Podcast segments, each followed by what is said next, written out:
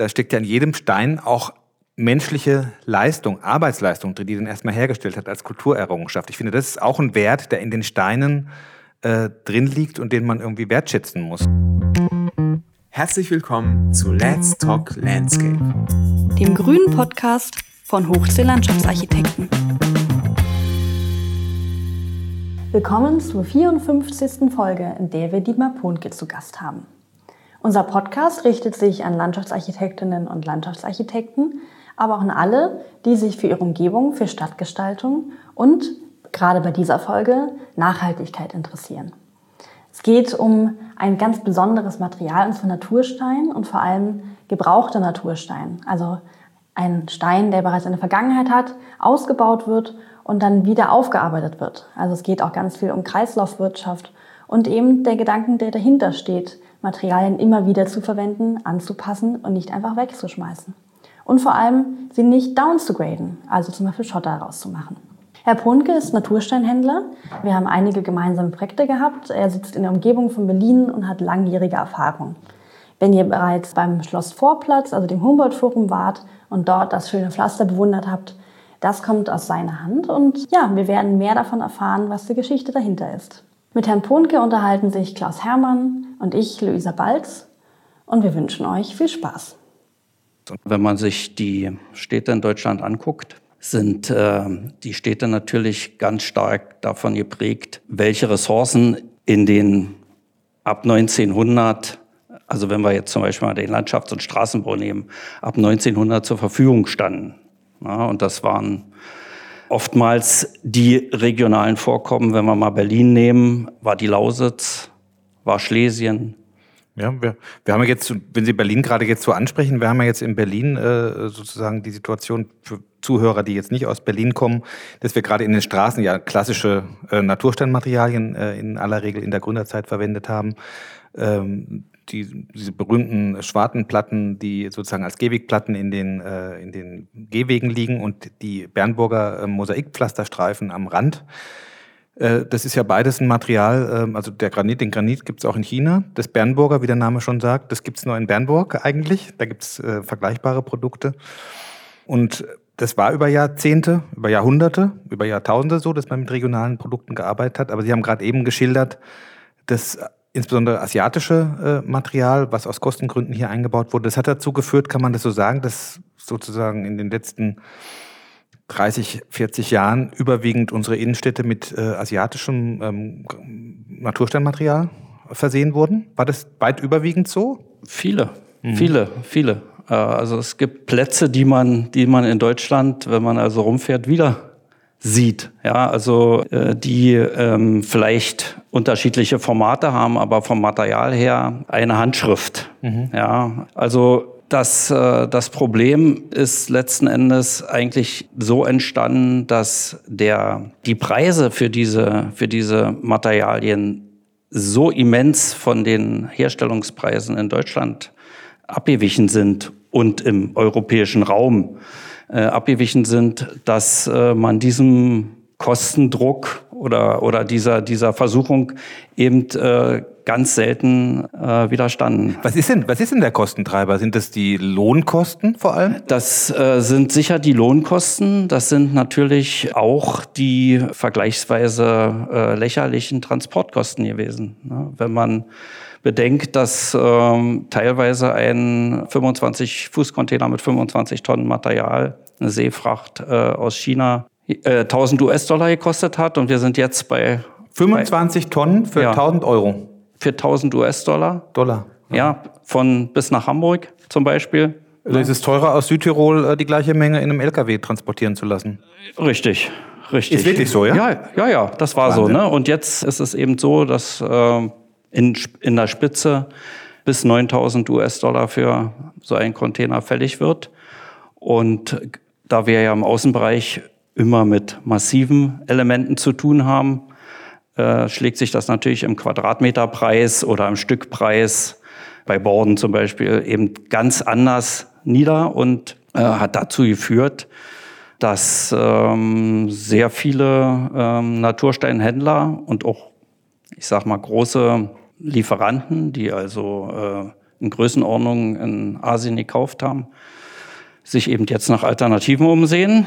Und weil der Bedarf ist ja da, er muss auch gedeckt werden, er muss auch zu Preisen gedeckt werden, die am Markt noch darstellbar sind.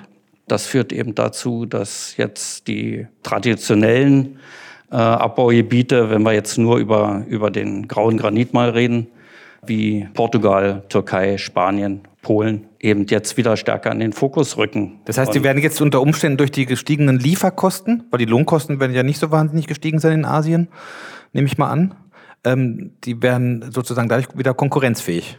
Genau. Ja, erstmal, weil äh, der Vorteil natürlich ist, wir haben wesentlich geringere oder im Verhältnis geringere Transportkosten. Dann kommt dazu, dass ähm, ja teilweise gar nichts verschifft wird. Also es wird in Asien produziert und bleibt im Hafen stehen.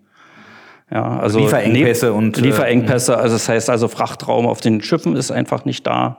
Mhm. Das ist also ein sehr sehr komplexes Thema und Sie können natürlich hier auf den Baustellen auch dem Bauen nicht ewig warten. Ne? Also es, es ist ja ein Kostenfaktor auf einer Baustelle, wenn der Baufortschritt nicht entsprechend ist.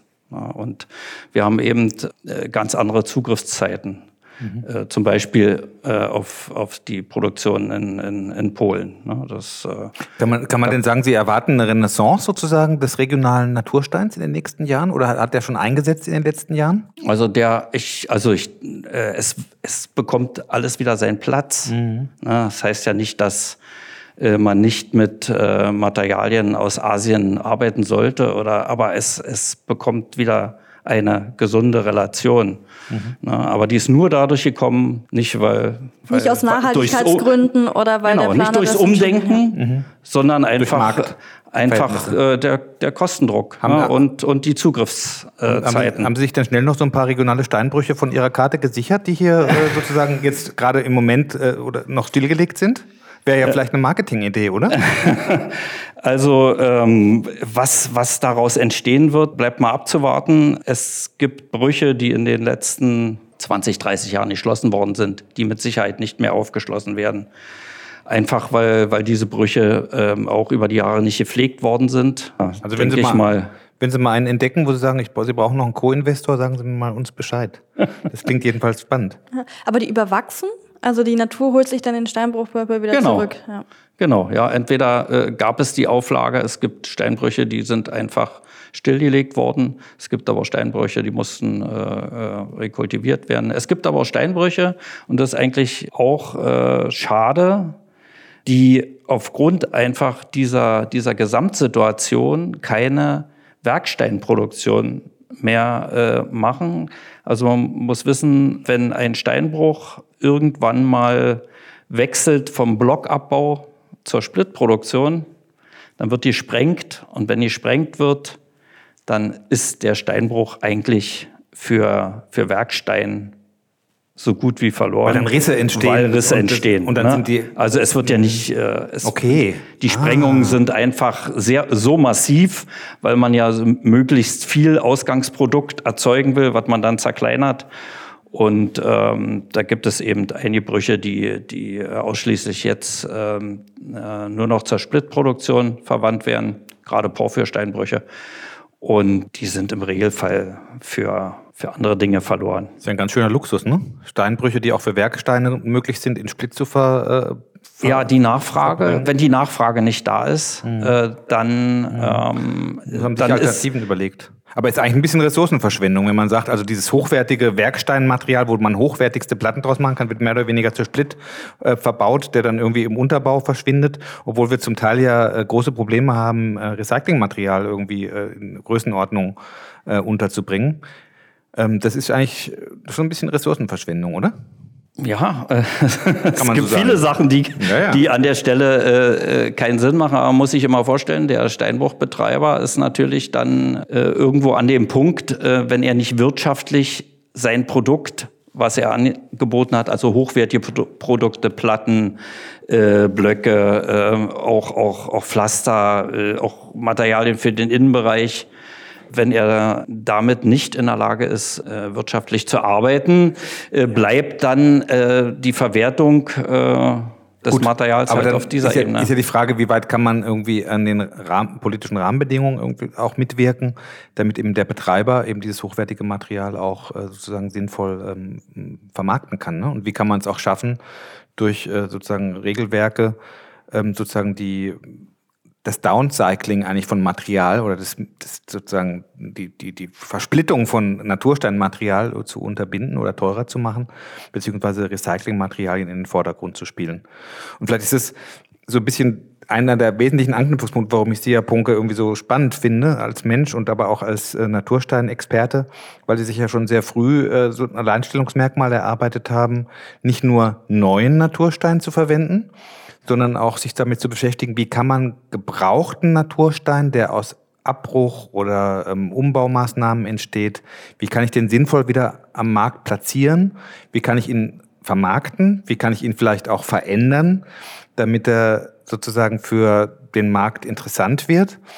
Und das ist eigentlich, finde ich, ein sehr ehrenwerter und interessanter Ansatz, aber auch offensichtlich ein erfolgreicher, auch marktwirtschaftlich erfolgreicher Ansatz dem Sie sich gestellt haben. Erzählen Sie doch mal, wie Sie darauf gekommen sind, sozusagen sich da so ein Standbein äh, zu erarbeiten. Ja, na, wenn man, wenn man als, als Existenzgründer anfängt und an sich jetzt mit Natursteinen jetzt nicht wirklich intensiv was zu tun hatte vorher, dann muss man sich ja irgendwo seinen Raum im Markt schaffen. Und ähm, ich war schon vor der Firmengründung sehr gut ähm, im Berliner Bauwesen, im Ostberliner Bauwesen in dem Falle vernetzt. Und ähm, es äh, war so, dass zu der Zeit, Anfang der 90er Jahre, wirklich sehr viel im Straßenbau gemacht worden ist. Es sind sehr viele alte äh, Pflasterstraßen ausgebaut worden. Es gab einen sehr hohen Bestand an au schon ausgebauten Material in, in den äh, Tiefbauämtern. Und es war mehr, es wurde mehr ausgebaut als zum Beispiel im Landschaftsbau oder im Straßenbau wieder eingebaut wurde. So, also gab es das Problem, was damit machen. Ich kann sagen, eine unserer, nicht ersten, aber eine von den frühen Aufgaben war damals die Beräumung des Mauerparks. Wer den Mauerpark kennt, der war von der Eberswalder Straße bis zur Gleimstraße voll mit Naturstein. Aller Couleur. Alles, was ausgebaut worden ist, äh, im Stadtbezirk Prenzlauer Berg wurde dorthin gefahren. Also war Lagerfläche auch. War eine Lagerfläche, ja. ja. Ne, also wurde alles hingefahren. Äh, die Ämter hatten keine Technik. Es wurde eben alles eigentlich auch zusammengekippt. So, und dann ähm, kamen wir in Kontakt mit dem, mit dem Tiefbeamt. Und die Frage war, was machen wir jetzt damit? So, und dann haben wir uns angefangen damit zu beschäftigen. Erstmal, was sind das für Materialien? Was liegt dort? Woher kommt es? In welchen Regionen ist sowas interessant? Und es ging damals los, vor allen Dingen in Mecklenburg-Vorpommern mit der Innenstadtsanierung. Und die Materialien, also vor allen Dingen die skandinavischen Granite, die hier in Berlin liegen, liegen dort in den, in den, in Altstädten, äh, in den Altstädten mhm. auch. Und dort wurde eben schon sehr zeitig angefangen, historisch äh, die Stadtkerne wiederherzustellen. Und insofern war das damals ganz. Aber es ist ja interessant, dass die auf einfach. Berliner Lagerflächen zurückgreifen mussten oder wollten. Ne? Also dann ähm, sieht man auch diese Zusammenhänge, die wir vorhin hatten, dass man regional bestimmte Steine findet und je nachdem, wie Regionen durch Flüsse miteinander verknüpft sind, durch Handelsbeziehungen, sind dann dort die Steine noch hingekommen oder halt nicht mehr. Ja, ja, man kann eigentlich anhand, wenn man gerade durch alte Städte geht oder eben durch große Städte geht und immer ein bisschen die Augen nach unten hat, dann kann man eigentlich ähm, die Historie und die, die Materialströme ganz gut erkennen. Ne? Also die skandinavischen Materialien, also Materialien wie Bohus, Wanger, Halmstadt, findet man hauptsächlich eben äh, an, an, an Schifffahrtswegen. Ne? Also wir finden das Material, was wir hier kennen, die schönen Rheinsteine, die wunderbar geschlagenen Pflastersteine, finden wir äh, noch bis Magdeburg Berlin, also noch ein bisschen äh, die Spree runter, dann ist Schluss. Dann kommt das Material mehr aus dem, wird grauer, kommt mehr eben dann aus den alten ähm, traditionellen Abbaugebieten äh, Schlesien, Lausitz, aber auch zum Beispiel Meißen, mit Weida gab es Steinbrüche mit rotem Material. Ja, und äh, wenn man die Küste an, sich anguckt, ne, geht die ganze Küste, auch die polnische Ostseeküste, überall finden Sie skandinavischen Granite in Hamburg, Also alle Wasserwege wurden damals genutzt, äh, als äh, das Pflaster kam als Ballast hier nach Berlin zurück in den in den Schiffen. Das ne? müssen wir mal kurz erklären, als Ballastware, um sozusagen die Schiffe zu belasten. Hier, na, und und äh, eine, eine Auslastung. Genau, ne? Es wurden, Auslastung. wurden Waren exportiert auf dem Schiffswege. Damit sie nicht leer zurückfahren? Genau, damit sie nicht leer zurückfahren. Okay kamen die Steine hierher. Ne? Und, und gleichzeitig kann man eben auch erkennen, wie, weil Sie von die Krustenplatten ansprachen und, und das Bernburger Mosaik, wie sich manche Städte eben so entwickelt haben. Ne? Die Krustenplatte ist ja, wie die entstanden ist. Ja, erzähl dir nochmal. Ja, ja, das ist spannend, ja. ja. Naja, also unsere Vorfahren waren ja nicht dumm. Man hat also äh, den Block gebrochen und hatte also bruchraue Flächen. Und damals hat man noch nicht über die entsprechende Diamanttechnik verfügt, um also mit dünnen Schnitten diese Blöcke zu bearbeiten. Und dann hat man also hauptsächlich äh, mit Seilsägen den ersten Schnitt am Block gemacht. Also Dauert. Den, den Block praktisch begradigt. Und das dauert auch eine ganze Weile ja, ja. früher, und oder? Diese, ja. Und diese Platte hat man dann umgedreht, sodass also der, die Bruchrohrseite ja, unten zum, zum Erdreich zeigte ähm, verlegt wurde und oben hat man eben die, die glatte Fläche gehabt. Ne? Und man kann, das findet man in vielen Gegenden. In Berlin hat man im Regelfall immer 90 oder Meter Bahn. Das heißt, die, die Blockgrößen waren Damals gerade in das Material in der Lausitz, aus der Lausitz und Schles aus Schlesien gekommen, hat man also relativ große Blöcke gehabt. Wenn Sie nach Dresden oder Leipzig gehen, da finden Sie diese Krustenplatten auch. Da sind sie eher schmal und sehr lang. Wenn Sie nach Bayern gehen, finden Sie die auch. Da sind sie eher sehr kleinteilig hängt einfach damit zusammen, welche Blockgrößen früher in den Brüchen äh, abgebaut worden sind. Ne? Und ja, das hat man dann eben, äh, so hat man eben äh, eine sinnvolle Verwendung äh, für die Platten gefunden, die ja bis heute Verwendung finden, liegen, unverwüstlich sind. Gut, wenn, wenn man heute nicht das gebrauchte Material verwendet, sondern sozusagen als Gehwegbahn im historischen Stil wieder ähm, Granit äh, verwendet, ist er aber in der Regel, wenn er neu kommt, beidseitig gesehen. Genau. Weil man jetzt genau. inzwischen diese Diamanttechnik hat, die das eben relativ zügig hinkriegt. Damals dauerte das äh, lange, bis man so einen Block zersägt hat mit der damaligen Technik. Heute geht das wesentlich schneller. Man spart damit letztendlich auch Material, indem man mehrere Scheiben draus schneiden kann, in genau der exakten Dicke, wie man sie braucht für die Belastung. Ja, vor, ja. Und hat nicht diese raue Fläche, die sozusagen dann äh, nicht unbedingt zwingend Ja, man, man, also man, Blöcke sind von Hause aus schon mal genauer, also auch die Abbautechniken haben sich verändert. Man hat also nicht mehr diese, also diese Unregelmäßigkeit, wie es früher war.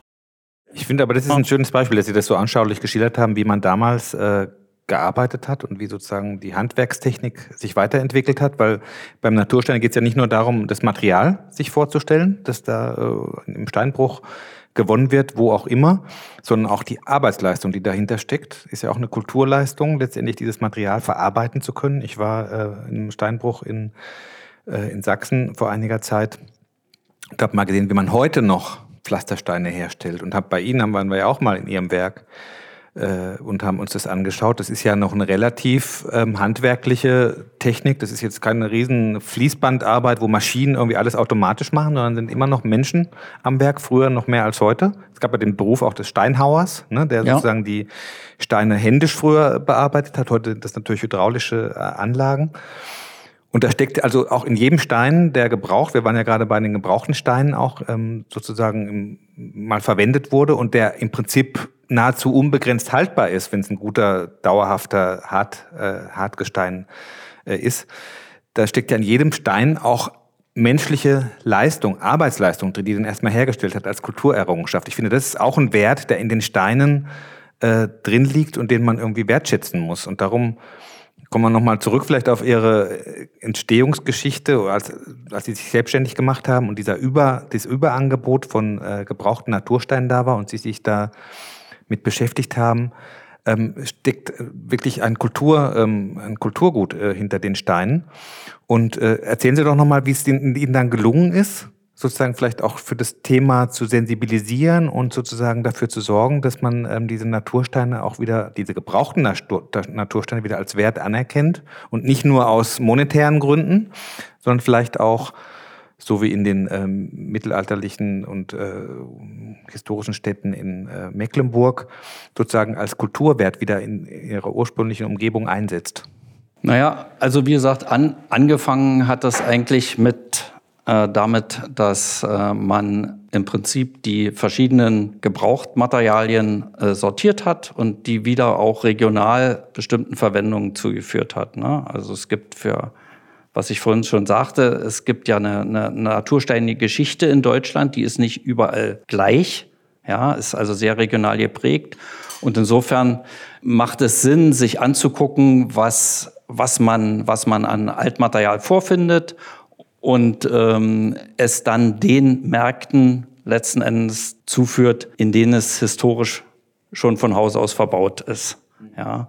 Dann ging es weiter. Es war letzten Endes gab es immer Material, was so nicht mehr heute eingebaut wird. Einfach weil die, die Schlagung zu schlecht mhm. ist, äh, weil es Flächen waren, die die einer nicht einer Nutzung äh, unterlegen haben, die dazu geführt hat, dass das Material glatte Flächen hat, sondern die neben zum Beispiel alte Güterbahnhöfe wurden zum Beispiel ähm, nicht mit mit Reinpflaster durchgängig gepflastert, sondern eben mit äh, Material, was qualitativ nicht so hochwertig war, was aber trotzdem als das Material an sich ja einen Wert hat. Und jetzt war die Frage, was machen wir damit? Und da kam dann eben die Überlegung, wir verwerten äh, dieses Material, indem wir es verändern. Also wir nehmen das äh, Ausgangsprodukt und zum Beispiel haben wir dann aus, aus Großpflaster, Kleinpflaster geschlagen. Das war der, der erste Ansatz. Das heißt, wir haben das Material genommen und ganz normal, als wenn man äh, aus, aus dem neuen Neumaterial ein Pflaster macht, haben wir aus dem vorhandene Material Pflaster gemacht. Eine Nummer kleiner und zwei Nummern kleiner. Also Kleinpflaster und Mosaik. Weil, weil zum offensichtlich Beispiel. insbesondere, also Großsteinpflaster, so vermute ich, war ja überwiegend als Straßenmaterial ja. Äh, eingebaut, also für Schwerlastverkehre damalige. Ja. Und hatte aber sozusagen von der Oberfläche eine gewisse Rumpeligkeit, die man nicht irgendwie im Großsteinpflaster genau. ähm, optimieren konnte. Und sie haben den sozusagen zerschlagen und dann ein im Prinzip höherwertigeres äh, Produkt äh, geschaffen, das sozusagen dann auch vielfältiger eingesetzt werden kann. Erstmal ein anderes Produkt, mhm. ja, was äh, vorrangig dann auch im Straßenbau äh, in gewisser Weise, also für Einfahrten, äh, aber eben auch im Landschaftsbau äh, Anwendung fand. Ne? Sowohl im kommunalen Bereich als auch im privaten Bereich. Also, Wenn ich mir jetzt so ein Granitsteinpflaster, vor, ein Großsteinpflaster vorstelle, ähm, wie viel, wie viel Kleinsteine können Sie denn aus so einem Block äh, ja, also, Großstein gewinnen? wenn er, wenn er, wenn er die, die idealen Maße hat, dann, dann könnte man jetzt sagen, kriegt man acht Steine raus. Ja. Was ist ein ideales Maß für Sie? Naja, das wäre dann, wenn der, wenn der Stein 20 mal 20 mal 20 ist, ne? dann kriegt man acht Steine raus. Okay, ja. im Optimalfall. Also die doppelte Fläche sozusagen vom Großpflaster. Okay. Ne? Aber ja. dem ist ja so nicht, äh, weil, äh, weil dieses Material würde man, äh, dieses ideale Material würde man also nicht äh, dann äh, spalten. Ne? Also dieser, dieser Aufwand, man darf nicht vergessen, was Sie vorhin sagten, das Spalten ist immer noch eine, eine händische Arbeit, natürlich unter Zuhilfenahme von hydraulischen Spaltmaschinen, aber trotzdem muss der Stein in die Hand genommen werden. Es, der Stein muss gelesen werden. Das heißt also, mhm. Sie können nicht jeden Stein in jede Richtung spalten. Also es ist ein relativ komplexes Thema, wenn Sie ein relativ monochromes Material haben. Also ich sage jetzt mal einen grauen, feinkörnigen Granit dann spielt es nicht so die Rolle, aber haben Sie zum Beispiel ein, ein skandinavisches Material, ein Gneis, der also auch noch Lagerung, eine Lagerung hat, beziehungsweise eine andere Zusammensetzung, dann ist der nicht in jede Richtung spaltbar. Zumindest nicht so, dass dann ein Produkt rauskommt, was sie dann pflastern wollen. Also es gehört schon ein enormes Know-how dazu, Erfahrung im Umgang mit dem Material. Sie, sie sprachen von Lesen. Ja. Die, also derjenige, der sozusagen, oder diejenigen sind wahrscheinlich meistens Männer, ja. die da an den hydraulischen äh, Maschinen sitzen müssen den Stein erkennen, müssen sagen, okay, wie schlage ich den jetzt, damit er möglichst viel ähm, Ertrag irgendwie für mich bringt. Ja. Ich finde das aber eine wichtige äh, Beschreibung, dass man nochmal klar macht, also wie viel äh, sozusagen Know-how, wie viel Kultur und wie viel menschliche persönliche Leistung in jedem Stein drinsteckt. Und umso erstaunlicher ist es eigentlich, dass es nach wie vor offensichtlich immer noch ein Überangebot an gebrauchten Steinen auf dem Markt gibt. Ähm, ich habe nämlich neulich, kann ich mich erinnern, habe ich Sie mal angerufen und habe gesagt, Mensch, Herr Punke, wir haben hier eine Baustelle, da werden jetzt irgendwie so und so viel Quadratmeter oder Kubikmeter oder Tonnen ähm, an Natursteinmaterial fällig. Das ist ein bisschen gemischt, da ist dieses und jenes irgendwie drin, sieht aber super aus.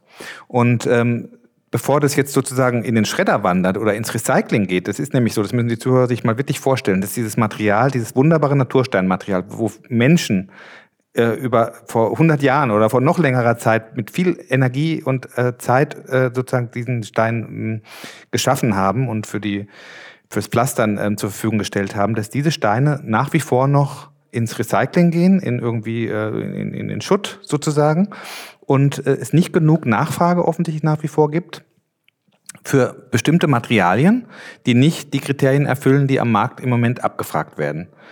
Und äh, sozusagen stattdessen, da stelle ich, ich überspitze das jetzt mal so ein bisschen, Material ins Recycling wandert, äh, zu Schotter verarbeitet wird, als Unterbau äh, wieder erscheint und obendrauf werden Pflastersteine gelegt. Das ist mal so ein bisschen verkürzt, so meine Sicht auf das ein oder andere Material und die andere, das nennt man ja Downcycling, also das Material, das eigentlich hochwertig für bestimmte Dinge da ist, wird nicht zwischengelagert für einen späteren Fall, da hat keiner Zeit dazu und keine Lagerflächen und alles zu teuer, sondern wenn es nicht mehr Leute wie Sie gäbe, oder zukünftig gibt und mehr Landschaftsarchitekten, so wie wir es versuchen zu sein, die auch drüber nachdenken, wie kann ich es dann doch schaffen, mit ein paar äh, sozusagen pfiffigen Ideen dieses Material wieder in die Verwendung zu bringen, wird es erstmal eine Weile so weitergehen, dass wir Material, Natursteinmaterial, was eigentlich hochwertig verwendet werden kann, nicht wieder in den ursprünglichen ähm, Zweck sozusagen zurückführen können. Das ist so, ne? Das ist sicherlich so, wobei man da schon stark differenzieren muss, denn es hat ja auch alles immer eine, eine wirtschaftliche Seite. Also nicht, man kann nicht aus, aus, aus jedem gewonnenen Oberflächenmaterial, äh, also sprich äh, aus jedem ausgebauten Pflaster, wirklich noch etwas machen. Also es gibt teilweise Materialien, die sich einfach nicht mehr eignen, äh, zum Beispiel Porphyre, die zwar im begrenzten Umfang, aber gerade so der Lübejüner und der Beucher, die sind den Anforderungen, äh, die heute an, an, an, eine äh, Oberflächenpflasterung gestellt werden, äh, nicht mehr gewachsen, beziehungsweise man kann sie auch ganz schlecht umarbeiten.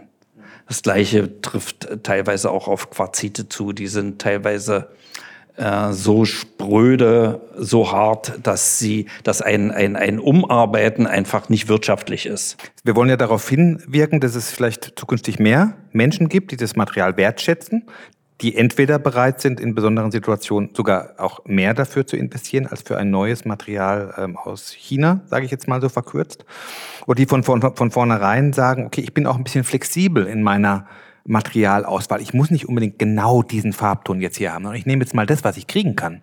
Ich fange zum Beispiel jetzt an, bei einem Wohnungsbauvorhaben haben wir das ja vielleicht jetzt vor, mir mal zu überlegen, ich möchte eine bestimmte Richtung an Pflastermaterial äh, haben für den und den Anwendungsfall. Es muss nicht ganz genau das und das sein. Und dann gucke ich mal, was da ist.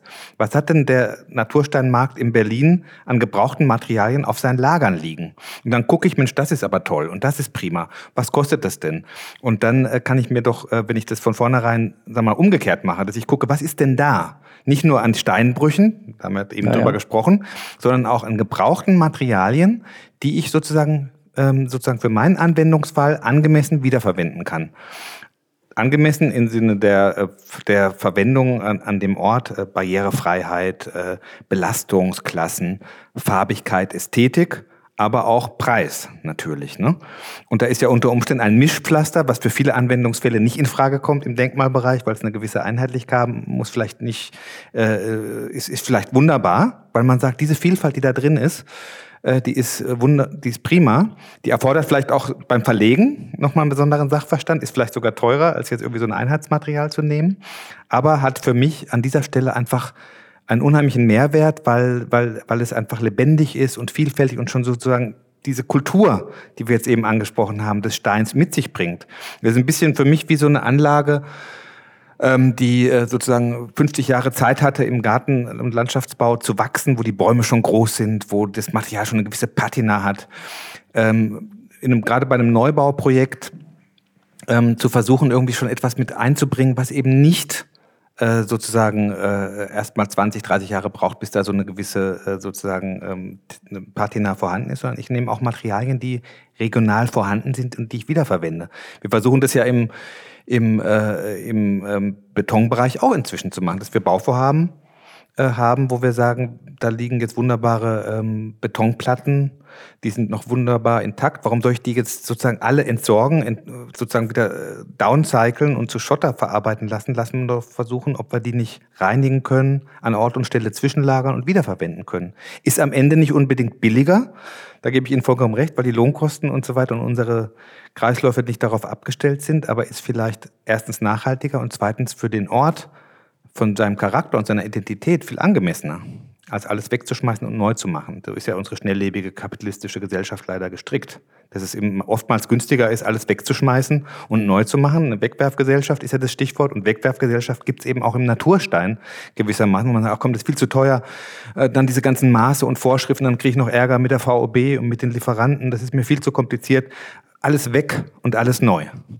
Und da braucht es eben ein Umdenken. Und darum will ich, will ich Ihnen also ein bisschen diese positiven ähm, Ausblicke entlocken. Wo ist es möglich? Wo sagen Sie, wo müsste man noch mal so ein bisschen ansetzen, um äh, sag mal, in der Uni vielleicht auch schon die Leute dafür zu sensibilisieren, ja, dass die Studenten schon mal das irgendwie gehört haben, dass man auch mit gebrauchtem Material arbeiten kann, dass man noch stärker in der Öffentlichkeit dieses Thema Wiederverwendung Upcycling, was sie machen, ist auch eine Form von Upcycling, also höherwertig äh, im Sinne der Begehbarkeit die Dinge zu machen. Ähm, wo müsste man da ansetzen und wo sehen Sie da noch Potenziale, um das äh, sozusagen zu erhöhen? Nein, also mal abgesehen davon, dass natürlich das Gebrauchtmaterial schon eine hervorragende Eigenschaft hat, die äh, in, in, jeder Ausschreibung immer gefordert wird. Ja, Zertifikat bringt ein gebrauchtes Material schon mal von Haus aus mit. Ja, also äh, das hat also schon nachgewiesen, 100 Jahre und länger, dass es die geforderten Eigenschaften erfüllt. Ja, also auch schon mal ein großer Vorteil. Ne? Wir haben das sehr oft äh, in Ausschreibungen, dass dann Gebrauchtmaterial drin steht und dann hätten gern die Bauherren auch noch ein Zertifikat dazu. Ja, das ist immer ähm, sehr witzig. Aber ähm, was meiner Meinung nach jahrelang gefehlt hat, ist ähm, ist zum Beispiel so eine Runde. Mhm.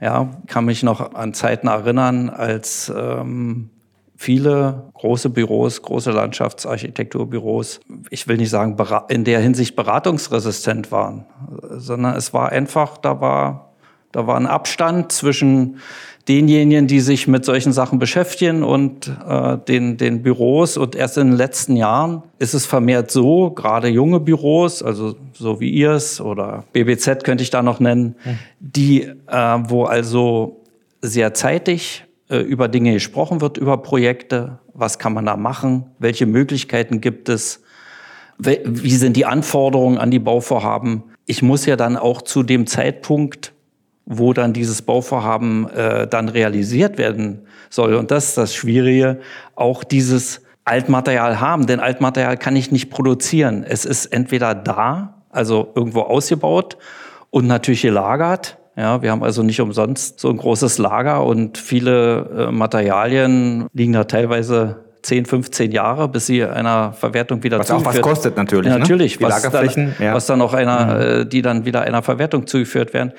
Und dann das Bauvorhaben an sich. Äh, wir haben ja äh, mit den Gebauerhöfen auch so ein Bauvorhaben, was sich dann länger hingezogen hat, als wir das alle dachten. Und die Materialien müssen, müssen ja trotzdem da sein zum Zeitpunkt, zum Leistungszeitraum. Ne? Und deswegen muss man dort auch für, den, für denjenigen, der, der sich um die Beschaffung, um die Lagerung und um die Bearbeitung des Materials kümmert, muss man auch eine gewisse Sicherheit oder der muss auch eine gewisse Sicherheit haben.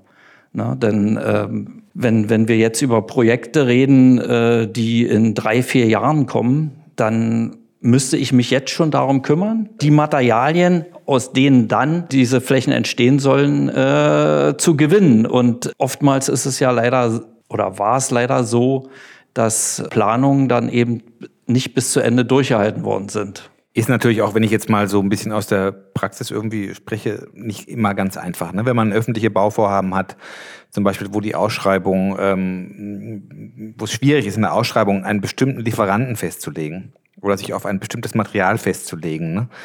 ähm, dann ist es schwierig, ihnen schon im Vorfeld äh, oder dem potenziellen Steinlieferanten zu sagen, reservier mal so und so viel Tonnen, äh, da kommt vielleicht in zwei Jahren äh, irgendwie ein Auftrag für Sie.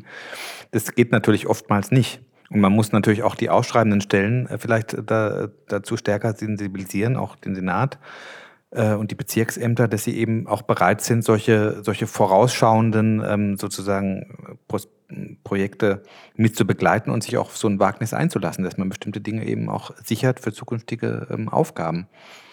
Ja, und es erfordert auch eine Flexibilität und Umdenken bei den PlanerInnen. Ne? Also, dass ich mir so dabei denke, natürlich, es gibt einerseits den Bauherrn, der ähm, vielleicht nicht nur den Anschaffungspreis im Auge haben sollte, sondern eben ich stelle mir vor, die landeseigenen Berliner ähm, Wohnungsbaugesellschaften, wenn die jetzt einen Granitbordstein kaufen, der ist natürlich deutlich teurer, aber den können sie ausbauen, einbauen, ausbauen, einbauen, immer wenn sich irgendwas verändert. Also das müsste ja mitkalkuliert werden. Gleichzeitig, glaube ich, neigen PlanerInnen auch dazu, ein Bild zu haben und genau dieses Bild umsetzen zu wollen. Und das geht ja dann vielleicht nicht, wenn man gebrauchten Naturstein nimmt, sondern da müsste man sich darauf einlassen, was gibt es denn gerade für Formate? Gibt es Großformate? Nehme ich eher was Kleines? In welche Farbrichtung gehe ich? Wie flexibel bin ich? Bei den, wie viel waren es, 30.000 Quadratmetern, war ja die Kunst noch irgendwo anzufangen und an der letzten Ecke auch noch ein einheitliches Bild zu bekommen oder ähm, zu behalten. Ähm, und was, glaube ich, auch mit reinspielt, diese Regionalität, die sich so ein bisschen verloren hat, kommt vielleicht auch dadurch, dass wir bei unserer Recherche dann irgendwelche Bilder angucken, die in ganz anderen Ländern und ganz anderen Regionen entstanden sind und denken, oh, das ist toll, das will ich bei mir auch haben. Das ist dann natürlich nicht mehr Berlin-typisch oder wo auch immer man sein Projekt hat. Ich glaube, vielleicht wird auch da wieder eine Rückbesinnung kommen, bis hin zu überlegen, hat das nicht eigentlich wunderbar geklappt? Ne, also bei den Berliner Gehwegen, man weiß, wo man laufen muss und man weiß, wo man sein Fahrrad abstellt. Weil die glatten Platten sind die, wo man sich bewegen kann und wo man heute noch den Kinderwagen schieben kann und was auch immer. Und dann gibt es die Randbereiche, die gut darauf reagieren können, dass die Fassade vielleicht ein bisschen vorspringt und nicht in einer Flucht ist. So, und das muss man immer mit, ne? Man muss sich auch an die eigene Nase fassen, überlegen, habe ich meinen Bauherrn überzeugt und aber auch kann ich mich darauf einlassen, dass ich Kontrolle abgebe, dass ich einen Werkstoff habe, wo ich nicht im Katalog denke, ah ja, den nehme ich, den lasse ich mir schicken als Musterstein und dann baue ich den ein und weiß ganz genau, das wird so aussehen, homogen über die ganze Fläche. Das finde ich einen sehr, sehr guten Hinweis, dass, dass auch die PlanerInnen natürlich äh, dann eine gewisse Flexibilität brauchen. Und so wie Sie das jetzt vorhin sehr eindrücklich geschildert haben, Herr Punke, dass man früher einfach das Material genommen hat, was vor Ort und die Schifffahrtswege und durch die Lieferantenwege irgendwie vorhanden war, einfach weil es praktisch war und weil es naheliegend war, äh, müssten wir, wenn wir nachhaltig arbeiten, eigentlich auch gucken, welches Material an gebrauchten Dingen habe ich in meiner Region vorhanden und wie kann ich es einsetzen? Was ist vielleicht im Übermaß vorhanden, dass Sie sagen, Mensch, also wenn euch irgendwas einfällt mit dem und dem Material, bitte, das kriege ich mehr als genug angeboten, dann weiß man vielleicht auch, dass die Ressource wahrscheinlich auch in einem Jahr verfügbar ist. Und ähm, wir müssen eine Flexibilität äh, lernen, auch auf die Möglichkeiten des sagen wir mal, gebraucht Natursteinmarktes äh, zu reagieren und das eben auch entsprechend äh, sozusagen zuzulassen.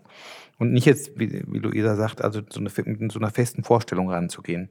Und dann sieht es vielleicht ein bisschen anders aus. Dann ist vielleicht auch da äh, ein Kompromiss notwendig. Aber ich finde das, äh, finde das gut, wenn man sich da vielleicht auch drauf zubewegt.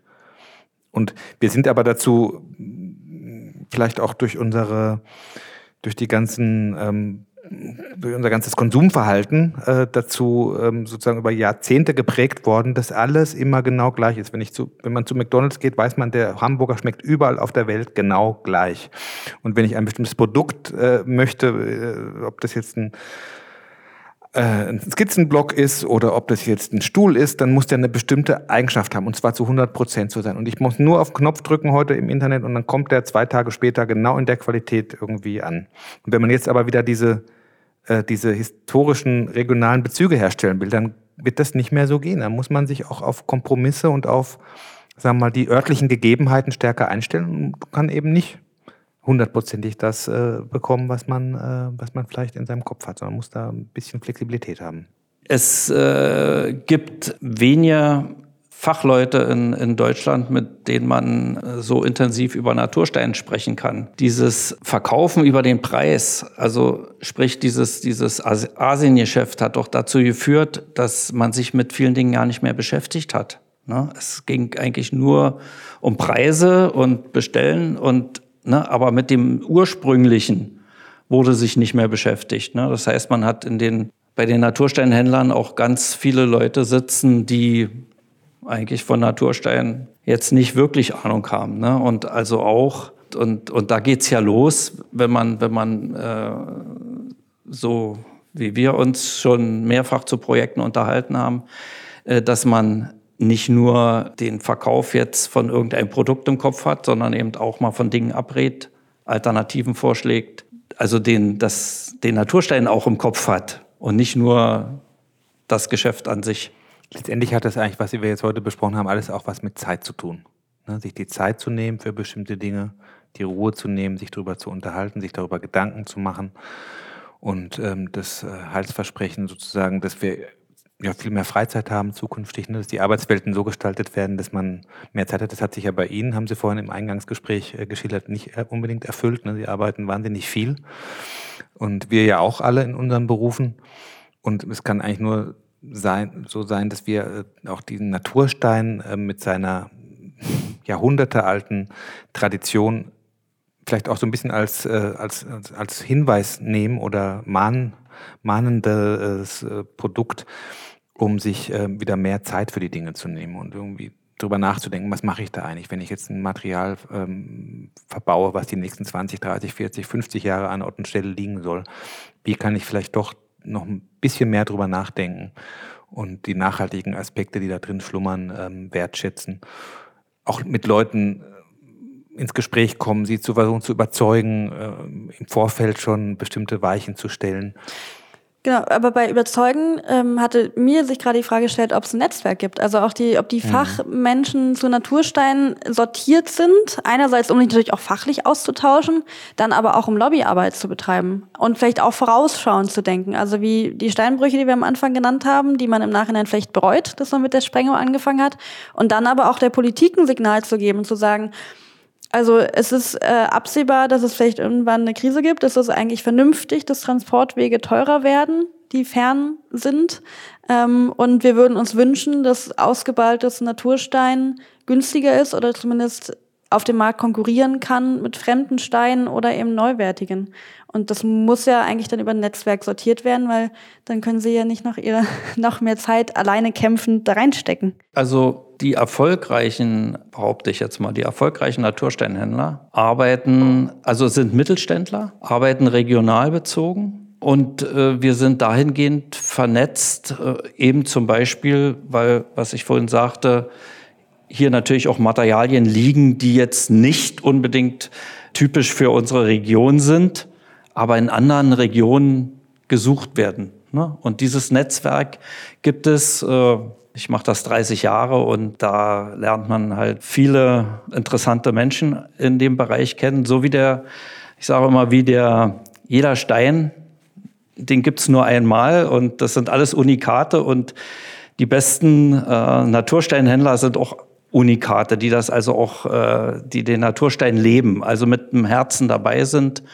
Und äh, dort gibt es ein Netzwerk.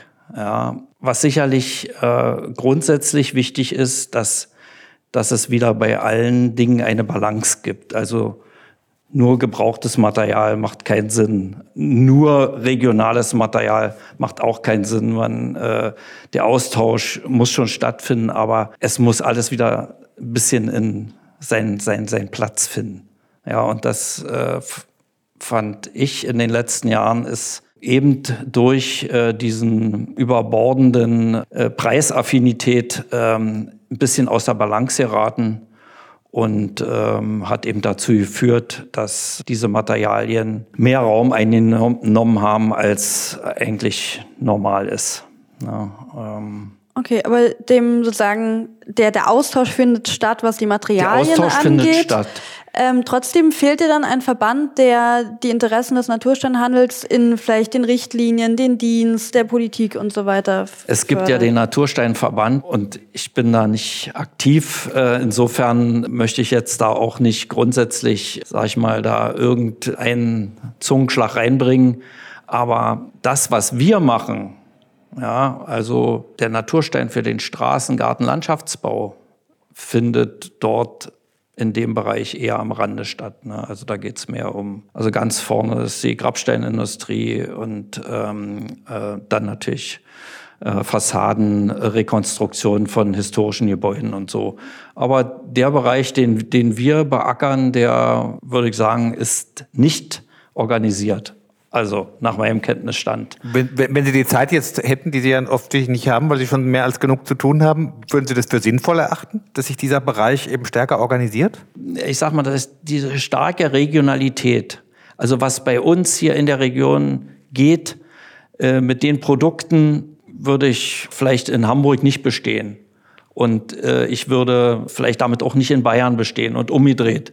Es ist einfach sehr, da ja doch noch sehr regional geprägt. Ne? Also ähm, äh, insofern, es, es gibt das Netzwerk, weil man sich kennt. Ne? Dann gibt's ein Netzwerk, weil wir auch natürlich neben den äh, gebrauchten Materialien auch auch Neumaterialien haben, ja, auch ganz spannende Produkte äh, aus Europa, sonst, die wir dann auch mit Partnern, äh, wo wir mit Partnern den, den deutschen Markt bearbeiten, ja. Und insofern gibt's ein Netzwerk und einen Austausch, aber eine Organisation oder, oder ein Stammtisch oder ein, sowas das, das in der Art natürlich nicht. Jetzt, das macht es natürlich jetzt für uns als Architekten und Landschaftsarchitekten, vielleicht auch für die, die zuhören, jetzt nicht unbedingt einfacher den Zugriff sozusagen zu diesen Materialien zu finden, wenn es kein Netzwerk gibt. Wir werden jedenfalls konfrontiert mit einer Vielzahl von Natursteinprospekten, Vertretern, die kommen und neues Material einfach. Das ist ja praktisch tagtäglich, klingelt das Telefon, äh, wollen wir nicht uns mal treffen? Irgendwie, die, wir haben ja tollen Naturstein von dort und von dort, dort immer neues Material. Ich habe noch nie einen Anruf bekommen von jemandem, Mensch, ich habe tolles gebrauchtes Material, wollen Sie nicht mal sich das angucken? Außer jetzt mit Ihnen, wo wir sozusagen Geschäftsbeziehungen unterhalten. Und da wäre natürlich die Frage von äh, Luisa schon berechtigt, irgendwie wäre es nicht sinnvoll, da so ein bisschen auch mit sag mal, neuzeitlichen Methoden, ich sag mal Internet und äh, Plattformen und irgendwie äh, äh, sozusagen Netzwerken, die auch den Kunden und den Architekten verfügbar sind, etwas mehr Kundenfreundlichkeit äh, sozusagen zu generieren.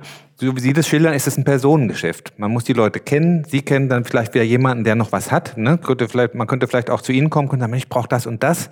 Ich weiß, Sie haben das nicht, aber vielleicht kennen Sie jemanden. Und dann können Sie vielleicht vermitteln. Ne?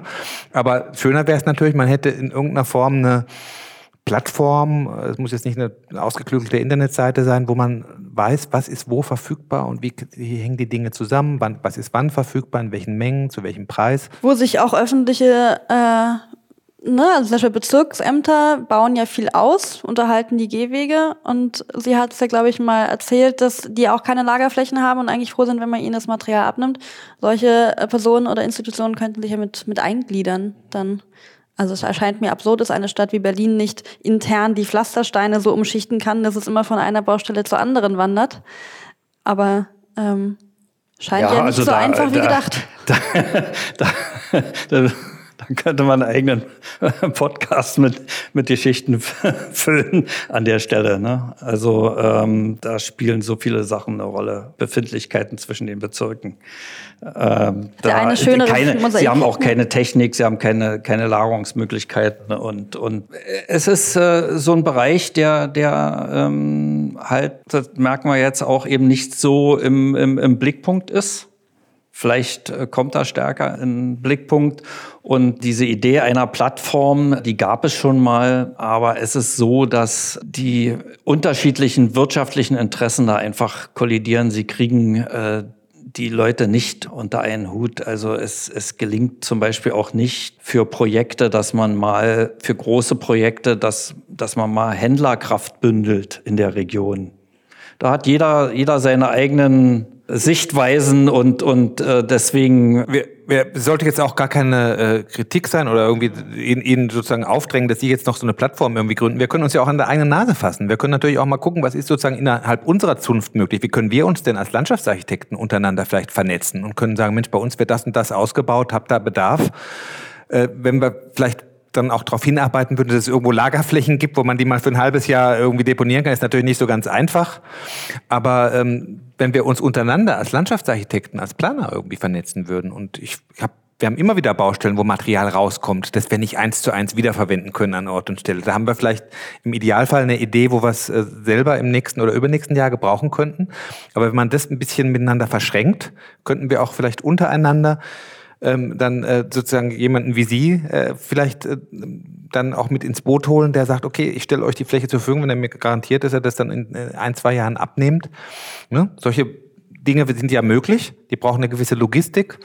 Ja, wäre ähm, auch eher so eine besondere Leistung, ja. die man es ist natürlich auch für uns, es muss auch jemand äh, bezahlen. Auch wir sind abhängig letztendlich wirtschaftlich. Sie haben die wirtschaftlichen Punkte ja angesprochen von äh, sozusagen unserem unserem ähm, Honorar. Wir müssen wirtschaftlich arbeiten und äh, wir müssen auch Bauherren finden, die sozusagen bereit sind, solche Wege mit uns zu gehen und äh, das auch zu unterstützen und das auch entsprechend zu honorieren letztendlich, ne?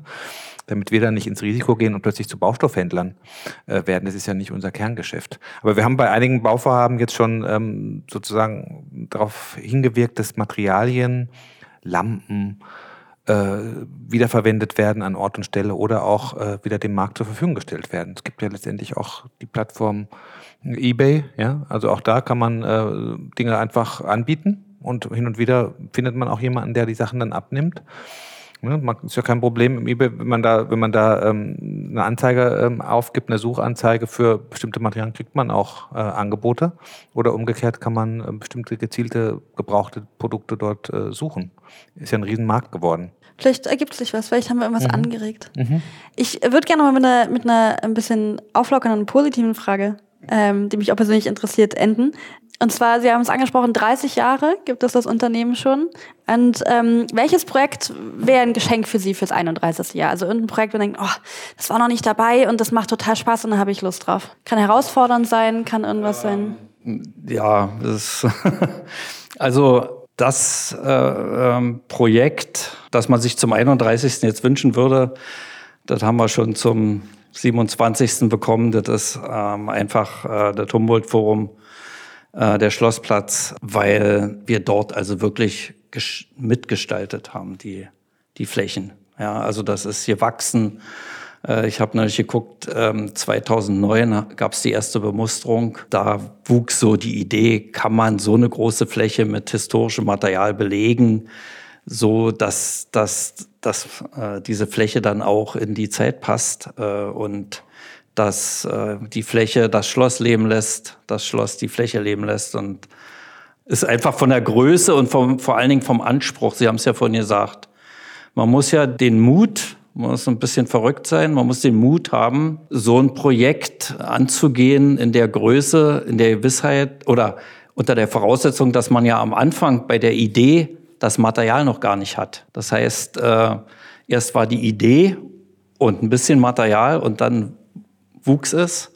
Und was Sie vorhin gesagt haben, die größte Herausforderung ist tatsächlich, dass man diese Mischung, äh, die man angefangen hat, dass man die durchhält bis zum Schluss. Denn es ist ja nicht so, dass die 30.000 Quadratmeter bei Baubeginn fertig dalagen und nur geliefert werden mussten, sondern teilweise waren die Ausgangsmaterialien nicht komplett da. Ne? Also man muss dann auch ein bisschen Vertrauen in die eigene Kraft haben, in, in die Position am Markt, dass man, dass man die Dinge äh, hinbekommt und dann und wann wird der letzte Stein gelegt? Ist es dieses Jahr? Erst im nächsten Jahr, aber 90 Prozent der Fläche werden dieses Jahr fertig. Und das ist eben auch ein, ein, ein Projekt, was sehr nachhaltig ist.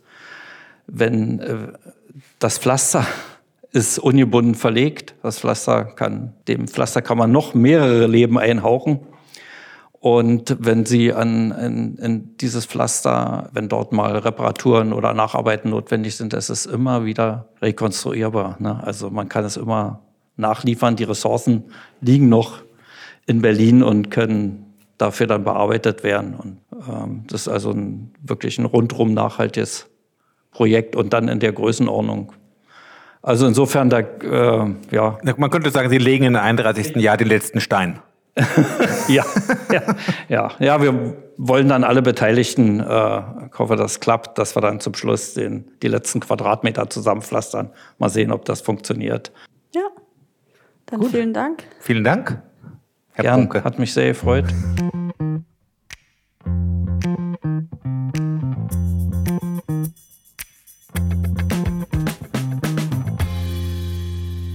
Wenn ihr Anmerkungen oder Wünsche zu unserem Podcast oder dieser Folge mit Dietmar Pontke habt, schreibt uns doch gerne auf media.hochc.de oder auf unseren Social Media Accounts, Instagram zum Beispiel. Da nehmen wir das immer gerne entgegen. Und in zwei Wochen haben wir wieder einen neuen Gast für euch. Sebastian Sova kommt zu uns von dem Landschaftsarchitekturbüro Sova Turini. Und es geht um die Frage, wie man künstlerischen werfen kann, was der Unterschied zwischen Landschaftsarchitektur und Kunst ist und wann es sich vielleicht auch mal überschneidet. Dann wünschen wir euch zwei schöne Wochen und haben noch einen kleinen Wunsch am Ende. Ihr kennt es. Bitte abonniert uns dort, wo ihr uns gerade hört und gebt uns eine Bewertung, wenn möglich. Bis dahin. Tschüss.